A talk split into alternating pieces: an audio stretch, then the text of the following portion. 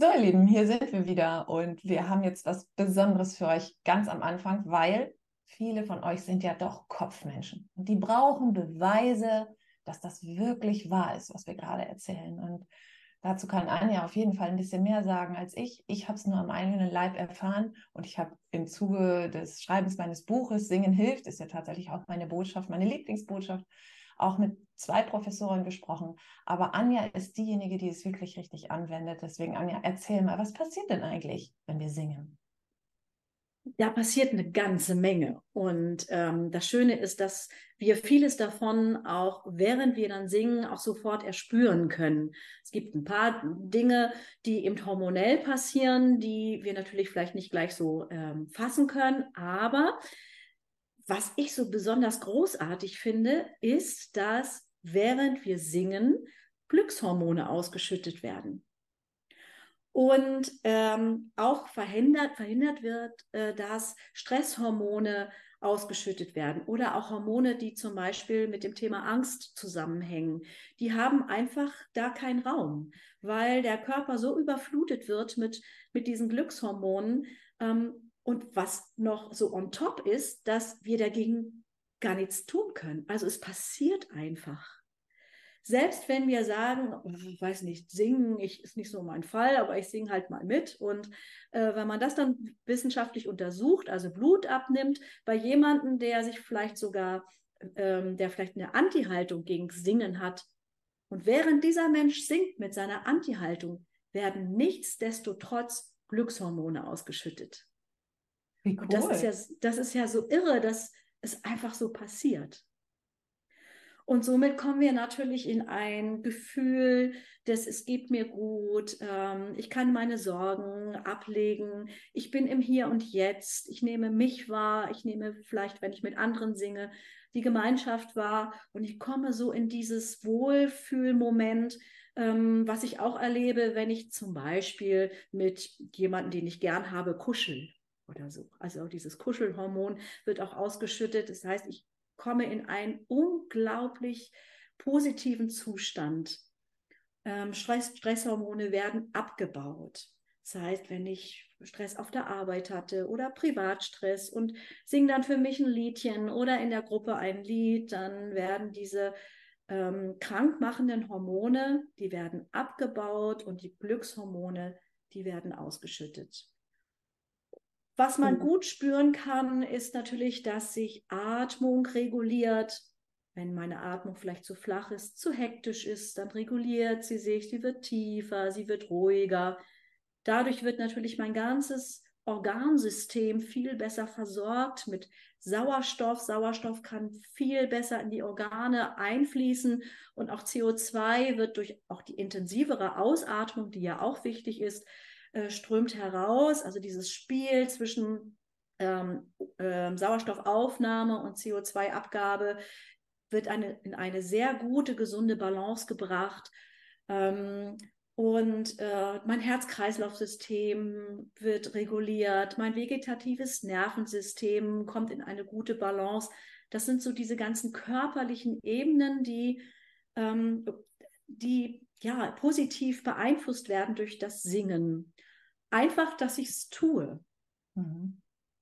Das ist so einfach, ne? Ja. Ist das nicht wundervoll? Als ja. ich mit diesem Professor gesprochen habe, sagte er auch, wenn die Leute das alle wüssten, wir müssten eigentlich ab der ersten Klasse oder schon im Kindergarten viel mehr singen. Und jetzt passiert gerade genau das Gegenteil in unserem Land. Der Musikunterricht wird als erstes weggeschraubt, wenn Lehrermangel ist. Und das ist so schade weil es, wie du genau gesagt hast, gerade eigentlich ein Feuerwerk von Hormonen gibt. Das hat der damals gesagt, das fand ich so ein schönes Bild. Ja. Und was wir wirklich ausschütten, was uns schützt und was auch im, unser Immunsystem stärkt, abgesehen vom tiefen Atmen, wirklich nur das Singen. Das habe ich früher nicht gewusst. Das kam auch alles nur durch die Recherche für meinen Kurs, für mein Buch und so, weil das machst du dir ja gar keine Gedanken drüber. Wobei ich auch echt viele Chorsänger kenne, die den, denen das genau wie mir vielleicht früher auch so unbewusst bewusst geworden ist. Nämlich die gehen, ja, mittwochs abends ist Chor, oh, ich bin so kaputt, aber gut, ich auf, ist ja dann doch immer ganz nett. Aber eigentlich sind sie kaputt vom Tag und kommen dann dahin, die singen nur ein, anderthalb Stunden und die gehen so mit so einer Energie wieder raus. Die können danach auch nicht schlafen, weil, ihn, weil es ihnen einfach so viel Kraft und so viel Freude bereitet hat. Also können wir es ja eigentlich auch nutzen. Genau. Und dazu kommt dann noch, wenn ich sogar in einer Gemeinschaft singe, dass ich dieses Gemeinschaftserlebnis, das hat auch positiven Einfluss auf unser Sein, auf unser, äh, auf unser Wohlfühlen. Und ähm, das ist ja nicht unerheblich, ne? Mhm. dass wir einfach soziale Kontakte haben und eine, uns eine Situation schaffen, in der wir loslassen können, in der wir entspannen können, den Alltag einfach vergessen können und Gemeinschaft erleben können. Mhm.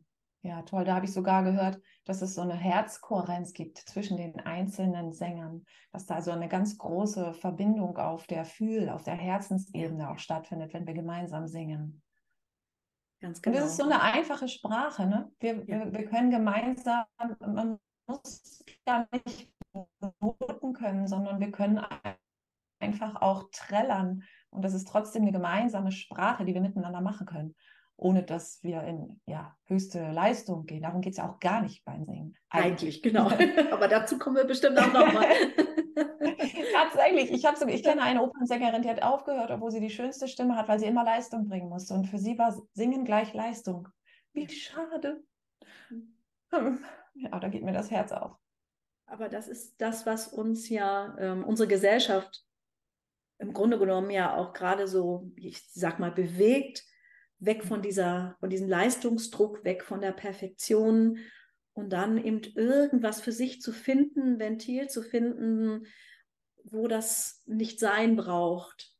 Mhm. Und ähm, ich aber trotzdem ja Leistung bringen kann. Gerade wenn ich den Druck rausnehme, bin ich ja viel leistungsstärker und ähm, komme vielleicht sogar eher dahin, was ich vielleicht für mich selber als, ich sage jetzt mal, Perfektion empfinde oder als gut oder schön empfinde, in dem Moment, wo der Leistungsdruck weg ist, geht, kann das alles aufblühen wie so, wie so eine Saat. Ja, herrlich. Das ist ein ja. schönes Bild mit der Saat. Müssen wir, müssen wir es ja nur noch gießen. Ne? Ja, genau. ja, und wie man das gießt, das erzählen wir euch dann in der nächsten Folge. Wir werden ein paar Lust, eine, ein paar wirklich gute und wichtige Themen der Gesellschaft auch aufgreifen, denn alle da draußen laufen mit ein Stückchen Angst oder mit ein Stückchen Sorge oder mit Blockaden herum, die sie einfach nicht schaffen zu lösen. Und wir wollen euch ein bisschen darüber informieren und euch inspirieren. Singt mal wieder.